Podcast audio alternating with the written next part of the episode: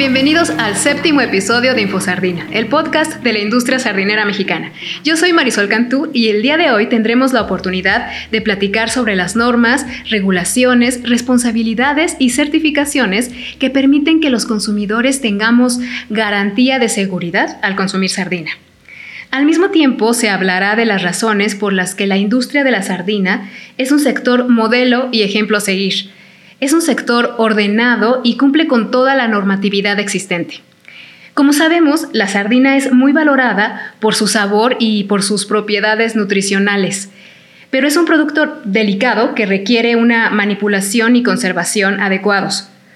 Por eso, los productores de sardina deben cumplir con normas y requisitos en cada paso del proceso, desde su captura hasta su distribución y venta. Todo esto es muy importante para asegurar una industria sostenible. Y para nuestro séptimo episodio, tengo el gusto de platicar con León Tizot, vicepresidente de la Cámara Nacional de la Industria Pesquera. León, bienvenido al podcast InfoSardina. Es un placer tenerte hoy en este espacio. Muy buenos días, aquí estamos a tus órdenes. Muchísimas gracias, León. Por favor, cuéntanos un poco acerca de tu trayectoria y cómo es que comienzas tu involucramiento con el tema de las normas y regulaciones en la industria sardinera. Bueno, yo tengo muchos años trabajando en la sardina. Yo soy graduado del TEC de Monterrey, Campus Guaymas, primera generación, en ciencias, eh, ciencias marítimas y alimentos. Eh, cuando terminé, cuando me gradué, este, me mandaron a hacer una maestría en administración y en biología marina, biología pesquera. Regresé al TEC y trabajé más o menos 20 años y vi la clase de biología pesquera. En el Inter siempre me fui involucrando con la industria de la sardina, entonces yo trabajaba como asesor, estoy hablando de esto hace 40 años, 50, ¿no? Estaba yo trabajando como asesor de la industria sardinera. Cuando ya salí del TEC, los industriales me contrataron este, como asesor científico y luego después me quedé ya como, gerente y he tenido siempre el puesto de vicepresidente o presidente, según, según como sean los, tiempos. Entonces mi experiencia en la sardina hace muchos años, desde el enlate, la captura, el proceso y todo. Y en, en el INDE, pues dándole la cuestión de la reglamentación. Es una industria en México que está muy reglamentada, hay mucho mucho reglamento, todos los cumplimos. El primero que tenemos que cumplir es la ley de pesca. Y tiene su, tiene su, su, reglamento de la ley de pesca que no se ha publicado, pero existe. Después está para nosotros la norma. Cada pesquería tiene una norma. Nosotros tenemos la 06 de Sardina y ahí nos dice a nosotros qué es lo que podemos hacer, cómo nos debemos de comportar dónde debemos de pescar, en dónde no debemos de pescar, qué pescados podemos sacar, qué pescados no podemos sacar. Esta norma nos permite sacar nueve especies, pero realmente cinco son las joyas de la corona. Pero podemos pescar nueve especies. Unas se dedican a la harina de pescado y otras se dedican al enlatado. Ese es para consumo humano y tenemos abastecido el mercado. Eso es la norma. Después de la norma hay el plan de manejo. El plan de manejo ya dice cómo debemos de comportarnos, qué tanto podemos pescar, eh, eh, lo sustentable, no sustentable, todo, cómo se maneja la pesquería. Y en medio está la Carta Nacional Pesquera, que está hecha para cada especie, para cada pesquería, y es lo que norma el actuar de la autoridad. La norma va para nosotros. Y la Carta Nacional le dice a la autoridad lo que puede y lo que no puede hacer. Y todo eso es el entorno de la administración de la pesquería de sardina en México. Somos, estamos muy reglamentados y cumplimos todo. El hecho de que cumplamos todo eh, nos, nos, nos ha permitido tener una certificación internacional muy importante del Marine Stewardship Council. Esta certificación lo que dice en pocas palabras es, están pescando bien. Y se sustenta en tres principios. Un principio data con lo que es la pesquería, este, qué se puede, cómo se puede. Otro principio es la parte de cómo se comporta la pesquería, es el principio 2. Y el principio 3 es la gobernanza. Entonces nos califican de tres maneras. Uno, principio uno, cómo estamos pescando, qué normas, etcétera. El principio dos trata el momento de la pesca. Básicamente es donde está el programa de observadores a bordo, que la norma pide un determinado número de observadores en la flota, nosotros cumplimos con los viajes y ahí esta persona está revisando qué se pesca, cómo se pesca, qué se tira al mar, qué no se tira al mar, viendo que no pesquemos nada que esté prohibido. Ahí nos rige la norma 059 de las especies protegidas. Entonces, cuando sale una especie protegida, automáticamente se regresa al mar, en el estado que se encuentra. No podemos traer nada a tierra. O sea, nosotros tenemos nada más permiso para pescar sardina. Y en la norma están enlistadas las dos especies. En términos generales, sardina bocona, sardina tinuda, sardina choveta, macarela, Monterrey, y hay tres tipos de, de crinudas, y este, básicamente son, esas son las que podemos pescar. No tenemos permiso para pescar nada más que eso. Eso es como está el, este, la reglamentación. El MSC nos hace una, da, da, la certificación por cinco años, pero a los cinco años el MSC cada año te revisa con la condición de que tú muestres una mejora cada año. Pues hoy me, revisan, así estamos, y el año que entra que vienen a revisarnos es un equipo internacional. Y dicen, bueno, a ver, así está el pasado, ¿cómo están ahora? ¿Qué han hecho? No, pues hicimos esta mejora, hicimos esto. Así han ido año por año. Ahorita ya vamos a empezar el, el, la tanda de 15 años. Ya tenemos 10 años de certificación, se vence ahora en, en julio, pero ahora vamos a tener certificadas no una ni dos, vamos a tener certificadas cinco especies. En ese caso, el MSC certifica muchas pesquerías en el mundo y de pelágicos menores, que es donde estamos nosotros, hay 15 certificadas. De las 15, nada más hay una que tiene cinco especies certificadas y, y, y las otras son especies de una certificada, dos certificadas pero volúmenes bajos de 200, no, que 20 mil toneladas, 40 mil toneladas. Nosotros estamos certificando una pesquería de 450 mil toneladas él. A veces pescamos un poco más, pescamos un poco menos. Entonces, para el MSC, nosotros somos la pesquería de mayor volumen y con el mayor número de especies certificadas. ¿Qué dice eso? Pues que estamos haciendo las cosas bien, que estamos respetando la ley, estamos mejorando nuestro actuar. Y así es, así es como vamos.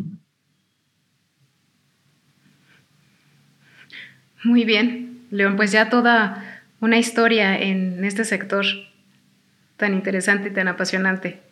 Y bueno, ya nos empezaste a platicar acerca de las regulaciones a nivel nacional. Recapitulando un poquito, entonces, las principales serían, o la principal es la norma 0059. La ley de pesca es como la, es el, es el documento número uno. Después viene que tiene, tiene su, su, reglamento. Después viene la norma para la pesquería de sardina, que es la 003. Y ahí nos dice qué podemos hacer con la Después viene el plan de manejo. Todos son vinculatorios. De ahí nos dicen cómo puedes hacer las cosas.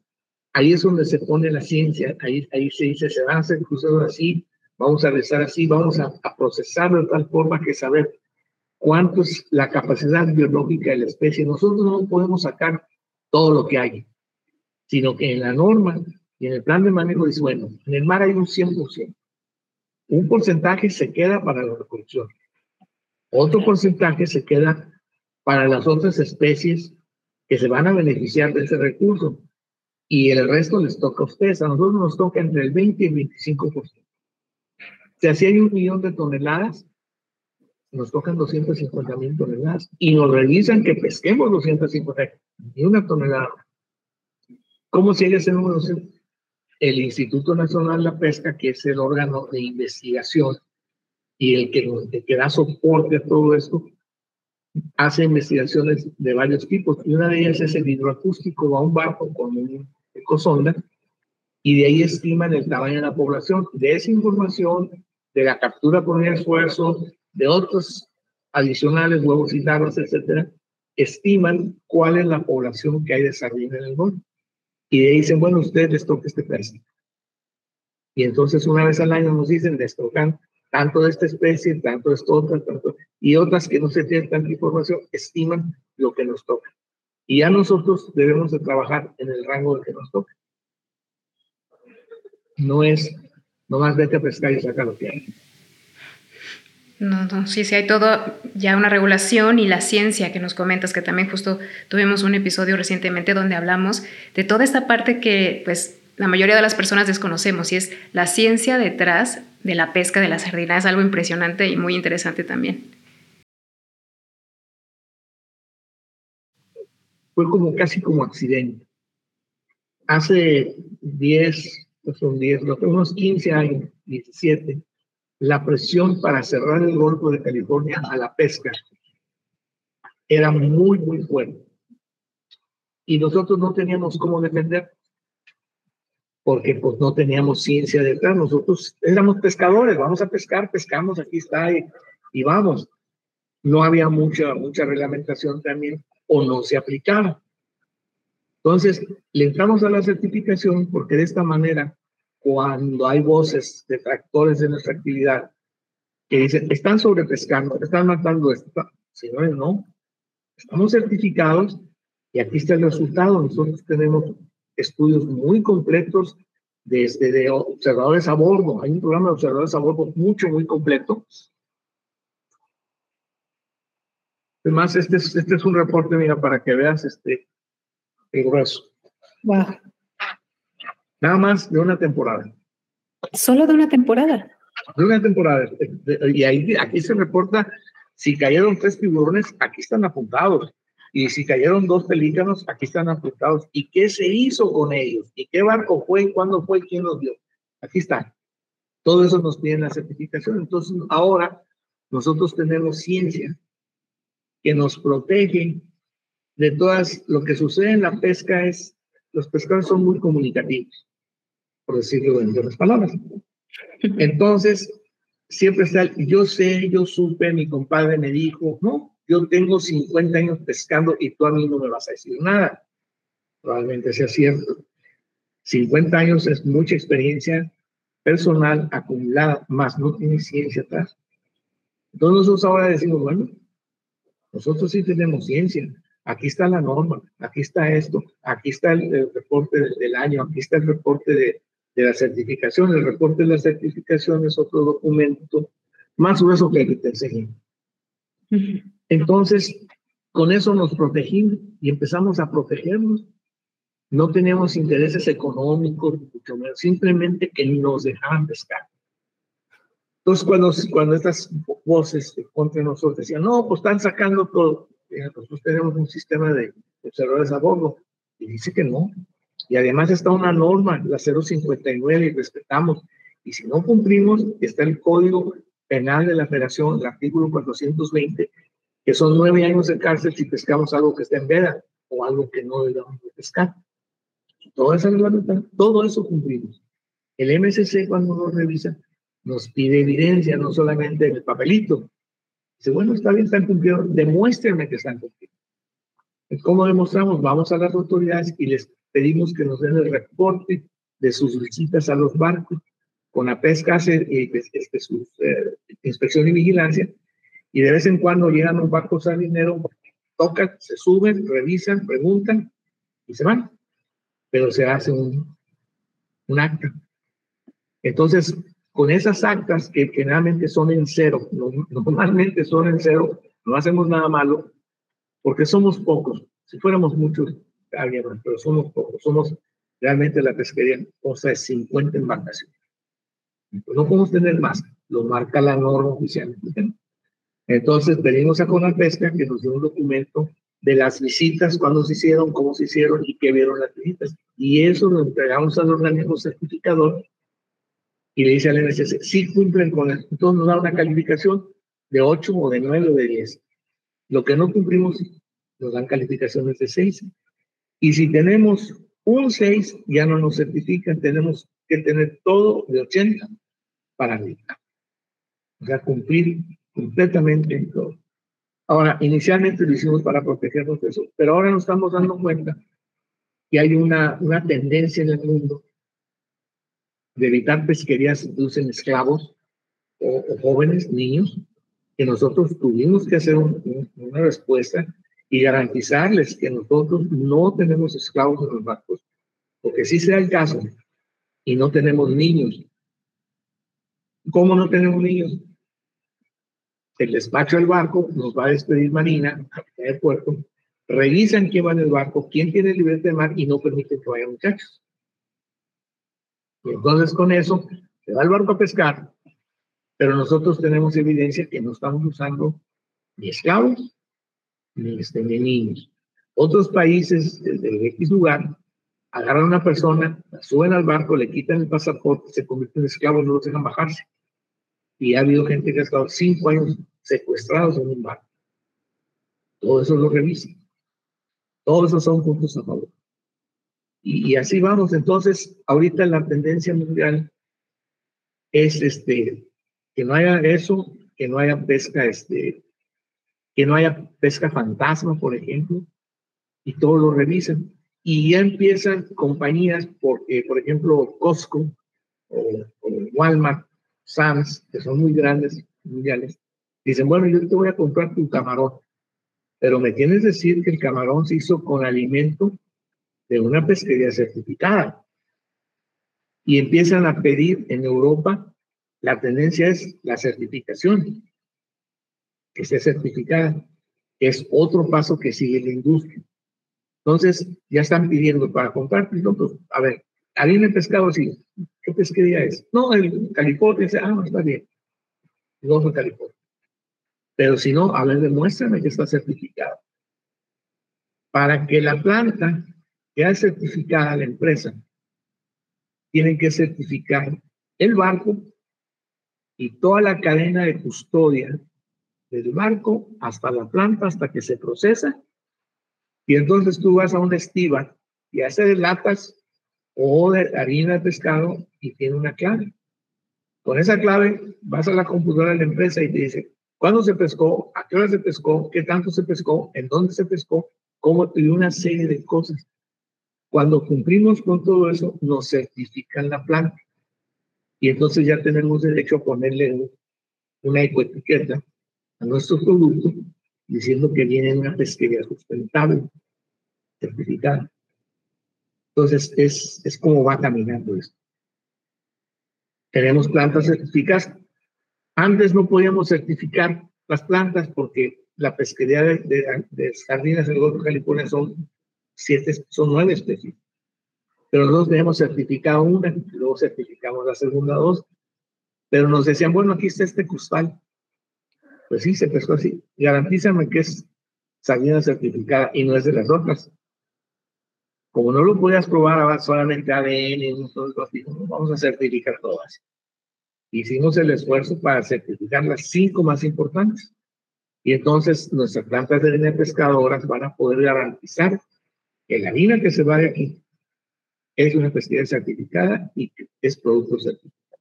Lo mismo sucede con el enlatado, pero el enlatado es más fácil porque nomás enlatan la Monterrey y la Quinuda. Son, aquí en México son cinco, tres empresas que hacen esto. Y, y van a decir, bueno, ¿qué es esa lata? Monterrey está certificada. Entonces a la lata sí le puedes poner el sello de, del NSC, pero no puedes poner la harina porque no puedes demostrar que no hay somos muy amantes de trampa, entonces dar gato por liebre es una costumbre aquí México. Sí, sí, muy cierto. Qué interesante todo esto que nos estás platicando, León, y que a través de tus años de trayectoria has podido ver cómo han avanzado estos procesos en cuanto a las regulaciones, las normas, y que ahora estamos en, en un momento en el que realmente se está logrando, pues yo creo que uno de los objetivos principales que es garantizar la sostenibilidad, pero también esto que nos comentabas que tal vez nos parezca increíble todavía pensar que hay barcos, que hay embarcaciones que están utilizando personas, ¿no? Todo lo que tiene que ver con este proceso de las normas y las regulaciones es esencial, es vital. Eh, bueno, me gustaría preguntarte cómo se están adaptando estas regulaciones a los cambios ambientales y climáticos que actualmente están afectando la pesca de la sardina en México. Bueno, aquí esto es, es debatible, es una opinión personal. Yo no estoy de acuerdo con el calentamiento global. Yo estoy de acuerdo con el cambio climático, que es gradual. El Golfo de California tiene una característica que no tiene otros lugares. El rango de temperatura del Golfo de California va de los 30 grados a los 15 grados. Si el cambio es gradual, no afecta a los pescados. Lo que los mata es un cambio brusco. De repente, en, aquí en la Bahía de Guanas, de repente aparecen sardinas muertas. ¿Qué pasó, León? Sí, el fondo de la bahía agarró un pequeño carbón de sardinas, cambió la temperatura de caliente a frío que caliente y murieron por un shock térmico. Pero en el contexto de todo el Golfo, como el cambio, ahorita estamos presenciando, estamos en una niña fría y viene un niño. Ayer tuvimos una discusión, ¿qué tan grande y qué tan dañino es el niño? A nosotros nos molesta el niño frío y nos molesta el niño caliente. No mata las especies en nuestro caso, sino que no están disponibles. Se van a la profundidad. Nosotros trabajamos en una profundidad que no va más de 60 metros. Bueno, exagerando siempre. De ahí para abajo nosotros no tocamos. La sardina no se siente cómoda y se va para abajo y se, y se pierde. Ahí está la población. Ya tuvimos un caso hace unos años que no, estaba, no había sardina, no había, no la encontramos. Y había voces que decían, no, ya se la acabaron y ustedes somos. Pero había otras voces que decían, mira, aquí está un reporte hidroacústico de un crucero, ahorita ando un crucero haciendo reporte, tenemos dos cruceros al año. Y el reporte decía, sí, sí hay mucha sardina, pero está dispersa, no se integra en carbúmenes. Pero ahí están las, el millón de toneladas, ahí está, pero no vas a sacar ni una porque está disperso y está a profundidad. Cuando cambia la temperatura, porque el rango de las sardinas es chiquito, exagerando de los 15 a los 22 grados, ahí se mueve. Lo que las afecta es la temperatura, pero no afecta a la sardina per se, afecta el alimento de la sardina. Las sardinas son filtradores del fitoplancton y del zooplancton. El fitoplancton es lo verde que ves en el mar pero no todo el fitoplancton igual.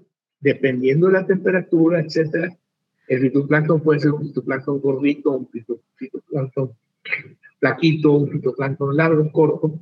Y las sardinas, ciertas especies de sardinas, nomás filtran un tamaño de fitoplancton. Si, si hay mucho fitoplancton, pero no es el tamaño, no van a comer. Las afecta, afecta su reproducción, su abundancia. Es como el ejemplo de la marea roja. De repente se pone el mar rojo, pero es un solo organismo que domina el total del medio, que son tantos que se ve rojo. Cuando se acaba el oxígeno, se muere y regresa la mezcla verde. Y cuando se ve el mar verde, el fitoplancton no es uno, son muchos. Y de ahí come el zooplancton, que son también de diferente tamaño. Entonces, las sardinas comen cierto tamaño, son filtradores filtran con las agallas, luego las branquespinas. Y a cierto tamaño, y si no, se pasa, o si no, no entra. Muy bien. Bueno, pues ahora que ya platicamos acerca de las regulaciones que rigen a la pesca de sardina, me gustaría que conversemos acerca de los desafíos y retos. ¿Cuáles consideras que son los principales desafíos que enfrenta la industria sardinera en México en cuanto al tema de regulación?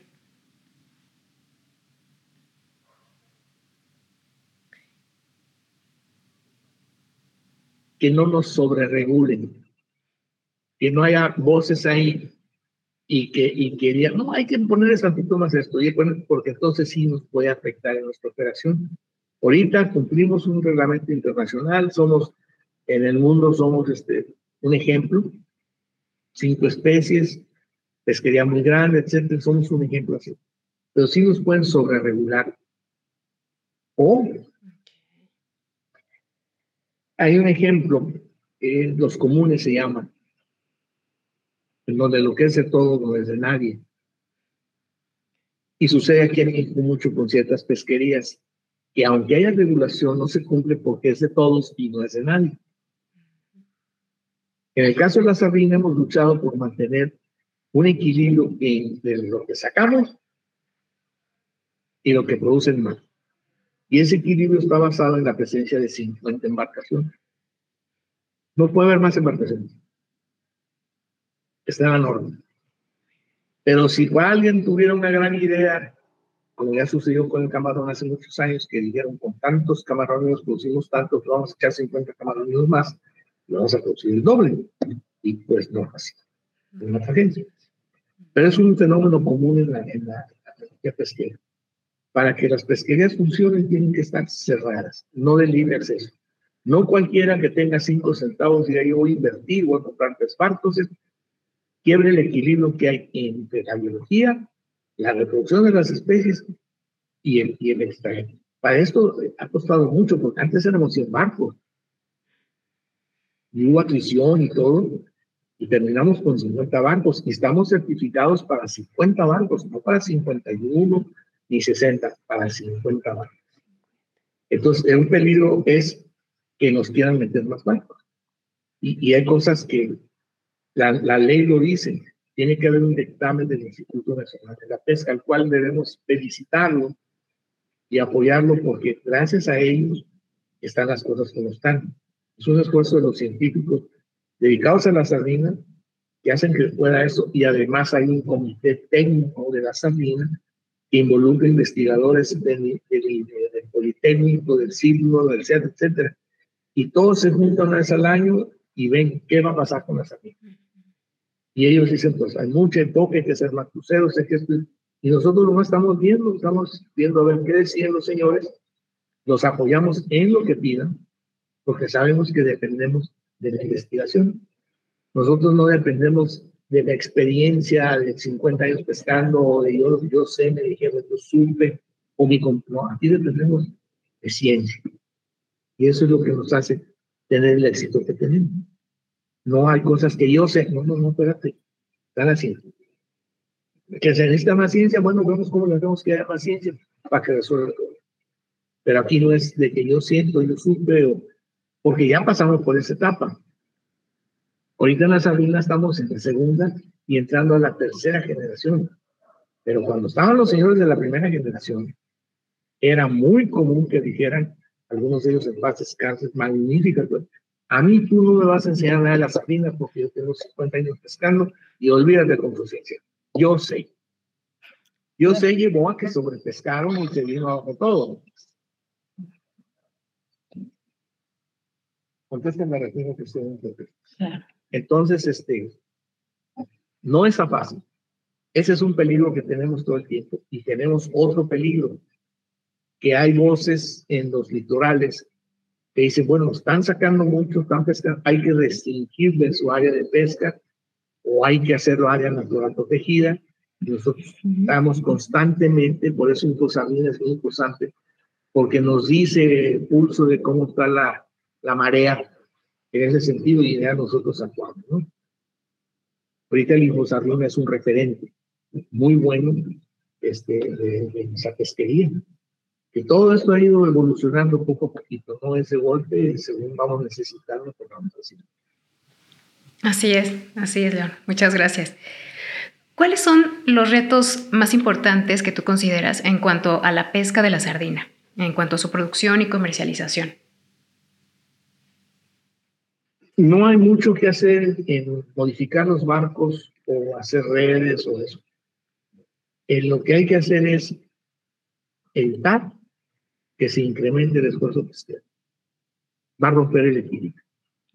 Entonces, nuestro más esfuerzo es mantener el status quo del número de barcos con la producción, la capacidad que hay del, mar, porque el mar es, es, no es pesca, no es pesca, es pesca. Y lo que está hoy no hasta mañana. ¿Y, ¿Y por qué? Porque hay muchos factores, que si hubo viento para las urgencias, que si no hubo viento, que si hizo frío, que si hizo calor, que si hubo lluvias, todo eso estamos, no es, no es una parcela que puedas tú ir a pescar, y es pesca. Y entonces todos esos factores influyen en la abundancia de peces, influyen en la pesquería. Y, y, este, y eso es lo que, lo que estamos cuidando todo el tiempo. Entonces, nuestro más, en, mi opinión, el problema es que por alguna razón en las autoridades, sin escuchar la, opinión del Instituto Nacional de la Pesca, quieren incrementar este, el número de embarcaciones. Y en ese momento va a haber un reacomodo, un desequilibrio y a lo mejor las cosas no van a funcionar tan bien. Ahorita tenemos más o menos 15 mil empleos indirectos, alrededor de 4 mil empleos directos, muy bien pagados, con todas sus prestaciones, con todo. ¿Por qué? Porque es una industria sana. Tenemos, a pesar de los incrementos en el consumo, sigue siendo sana la actividad. ¿Pero por qué? Porque los bancos producen lo suficiente para pagar costos. Pero si lo repartes el pastel, como en una fiesta, tienes 10 muchachos, 10 pedacitos de pastel. Ah, no, pues ya son 20, bueno, les toca la mitad, ya son 100, al rato ya no les toca. Sí, y, la pesca es un pastel y no se puede repartir. Hay ejemplos de pesquerías en el mundo que han desaparecido por eso, porque son de ingreso abierto. El momento que el ingreso es restringido, se controla el esfuerzo pesquero, se controla, se controla y pues son pesquerías ordenadas, reglamentadas. Bien, pues podemos decir que el reto principal es mantener ese equilibrio, esa es la palabra clave, ¿no? El equilibrio. Muy bien, León. Y ya con todo esto que nos has compartido acerca de cómo estamos hoy en cuanto a las regulaciones en México, los desafíos y retos, me gustaría que hablemos acerca del futuro de la industria en cuanto a estas normatividades. En un futuro cercano, ¿qué cambios o qué actualizaciones se esperarían en las regulaciones y normatividad? o como bien me dijiste, ahorita ya, ya estamos bien regulados.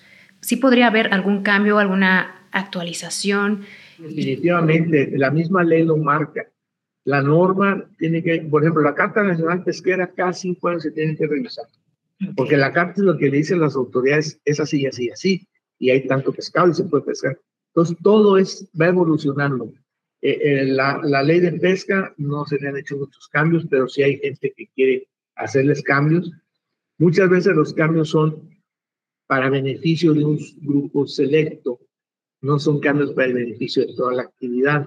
Y lo mismo, tenemos nuestra norma y, y, este, ya luchamos mucho, mucho porque estuviera como está, pero sí hay intereses en cambiarla porque la norma fija el número de barcos.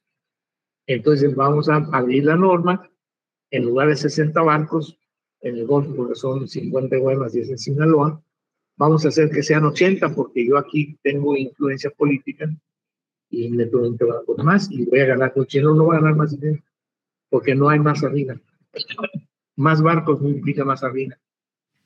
Así es, sí, el, ejemplo de, pastel es maravilloso. Eh, León, ¿cómo se están preparando los productores y pescadores para cumplir con estas nuevas regulaciones? Estar pendientes, apoyar a los científicos 100% y básicamente estar monitoreando día a día qué está pasando en la Cámara de Diputados, en la Cámara de Senadores, porque hay gente, disculpen la palabra, hay gente iluminada, este, que quieren hacer cosas que no son ideológicamente correctas o aceptables, o que no miden el impacto que puedan tener en el mediano o en el largo plazo. A lo mejor en corto plazo es una maravilla, vamos a meter más esto, más el otro, Sí, en el corto plazo, pero al mediano y al largo plazo cambia la película. Entonces, eso es lo que tenemos nosotros, estamos continuamente. Estuvimos en México hace poco en un, seminario ahí que hubo en la Cámara de Senadores, eh, tocaron temas y el resultado fue que están revisando todo lo que traían. Hay muchas cosas pero se les ocurrió consultar a las cooperativas, a, los poderes dentro de la pesca, y ahí salieron, esto no va, y esto no va, y esto está mal. Todo, ¿Por qué? Porque a veces son cosas que hacen eh, con un asesor que tienen ahí, sin tomar en cuenta todos, o que van cinco gentes muy bien recomendados y les dicen y les hablan al oído, y entonces ya van a hacer alguna cosa que ellos estaban pensando, pero a los demás se lo llevan, ¿no? Pues ese es el problema. Ese es el, gran problema que tenemos en México, que tiene la pesca para todos. Y lo más importante ahorita es que todos quieren certificarse, porque la certificación es como el primer candado que le pones. No, espérate, estamos certificados y si haces esto, vamos a perder la certificación. Y si perdemos la certificación, la verdad, entonces la certificación es el primer dique que tenemos para defender la actividad. Exacto, sí, el, primer blindaje.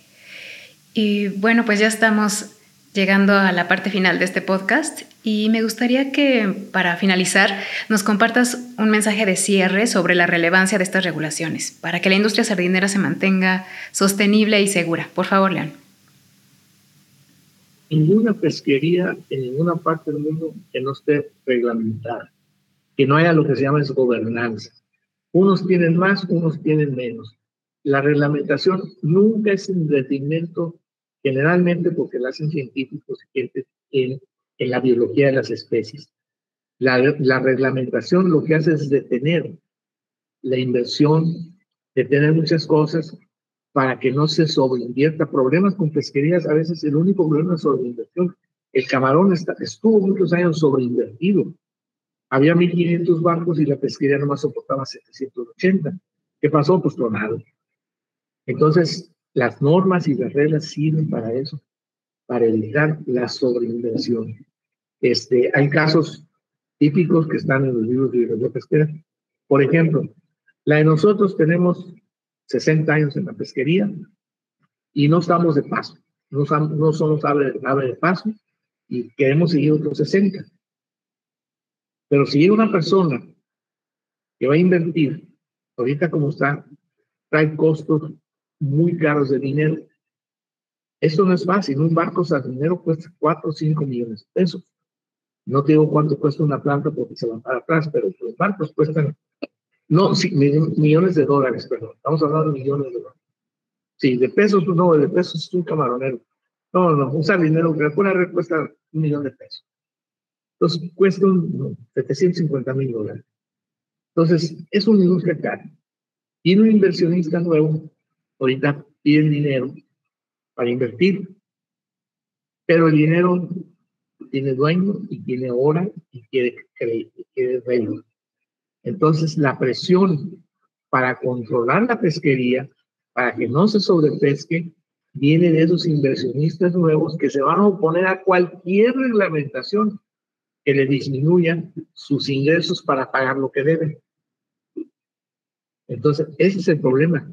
Simplemente que venga un inversionista nuevo, que se aviente una inversión de 100 millones de dólares, más o menos por ahí abajo está el asunto, y quiera recuperar en seis meses o en un año, se va a oponer a todo lo que se puede oponer. Entonces, esos son los, los riesgos, los peligros que hay. Y aquí en México, entre más pesquerías se cierren al ingreso, van a funcionar.